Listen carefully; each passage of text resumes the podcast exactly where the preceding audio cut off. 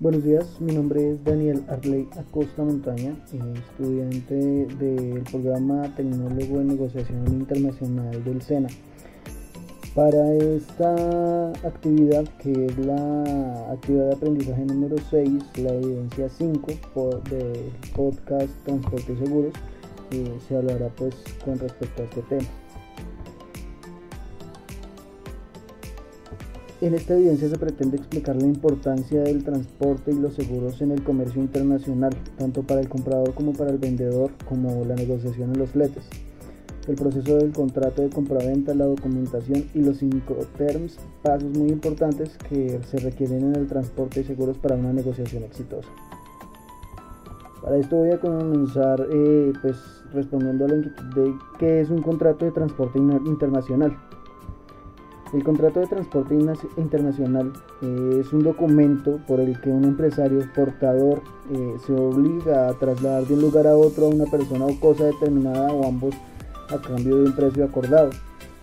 De un país a otro, en el caso del transporte internacional, una mercancía para ponerla a disposición del destinatario en el lugar y en las condiciones pactadas por ambas partes. El contrato de transporte se repunta eh, mercantil cuando tiene por objetivo mercaderías o cualquier otro efecto de comercio cuando siendo cualquiera su objeto, el portador es comerciante o se dedica habitualmente a verificar transportes para el público. Ahora bien, ¿qué factores se deben tener en cuenta al negociar un flete? El transporte es uno de los principales eslabones de la cadena logística. Es el que determina cómo y cuándo se recibirán los productos. Por tal motivo debemos tener en cuenta lo siguiente. Volumen o cantidad de pallets, contenedores a enviar, tiempo de tránsito, disponibilidad de cupos, itinerario o descripción de paradas autorizadas en el viaje, número de contenedores requeridos, tarifas referenciales y el precio del flete.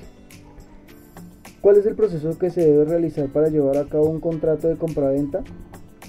Bueno, aquí se tienen que tener en cuenta los nombres y dirección de las partes, producto, normas y características, eh, en el que el contrato debe especificar explícitamente el nombre del producto y sus normas técnicas, tamaños en que se provee el producto, referencia de otros usuarios, volumen de ventas y estabilidad financiera, especialidad en sus operaciones internacionales, normas y características nacionales e internacionales, su posición arancelaria, requisitos especiales del comprador, características de las muestras, embalaje, envase y etc.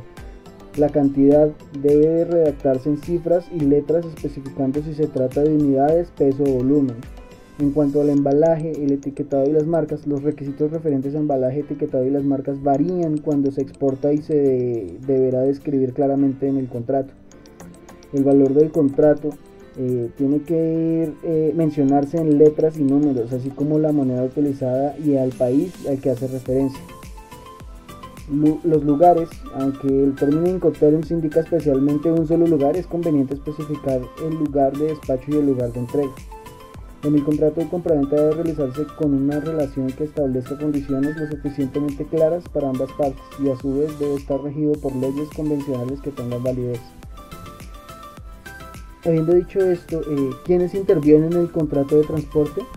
Bueno, en el contrato de transporte interviene el porteador, quien eh, contrae la obligación o, o agente aduanero del traslado, el cargador o transportador, quien por cuenta propia o ajena encarga la mercancía al porteador, y el destinatario, a quien se le envía la mercancía, eh, puede ser a la vez cargador y consignatario.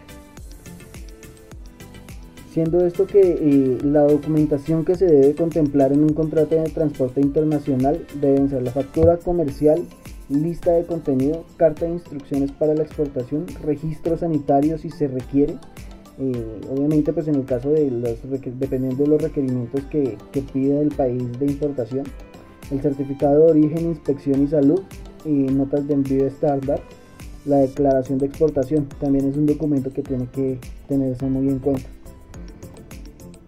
quiénes intervienen y cuándo se aplican los incoterms y los seguros. Eh, los que intervienen eh, son el tomador, el asegurador, el asegurado y el beneficiario.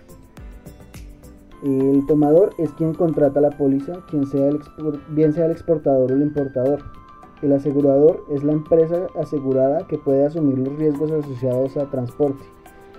El asegurado es la persona en quien el suceso de cualquier riesgo puede afectar directamente y el beneficiario es quien por efectos del contrato tiene derecho a recibir cualquier contraprestación inherente al mismo de parte del asegurador. Como recomendación es contratar el seguro con una aseguradora en Colombia. En caso de siniestro se tienen ventajas como pues obviamente se maneja el mismo idioma, la regulación eh, está regulada por la superintendencia financiera. También se, eh, digamos, contamos con, con, una ventaja que pues también tiene su cierta regulación bajo el Código de Comercio. Recibimos una asesoría en el momento dado, una asesoría inmediata pacto con la aseguradora para que, para que en caso de siniestro entre a operar el seguro que hemos tomado en el país y que ella tramite la subrogación ante el responsable de la pérdida. Y es importante que la aseguradora tenga oficina en el destino a donde va la carta. El seguro deberá cubrir como mínimo el precio acordado en el contrato más un 10%, es decir, un 110%, desde el punto de entrega hasta al menos el lugar de destino acordado y en la misma moneda que se ha estipulado en contrato. Es vital asegurarse que contratar un operador logístico calificado, confiable y con respaldo al cual usted pueda confiar la operación de su carga, que contrate un servicio donde usted pueda exigir y conocer el estado de su carga.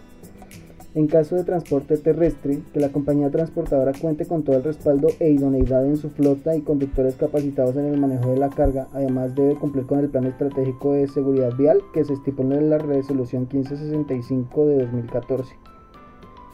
También que se pueda realizar una trazabilidad eh, pues, constante de sus envíos, de todo lo que pues, usted ha decidido transportar.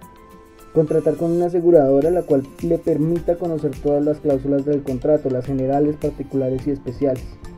Tener un amplio conocimiento del contrato obviamente facilita eh, que en cualquier momento, en cualquier novedad, usted pueda eh, fiarse y acercarse a ese documento para pues, poder brindar una solución oportuna.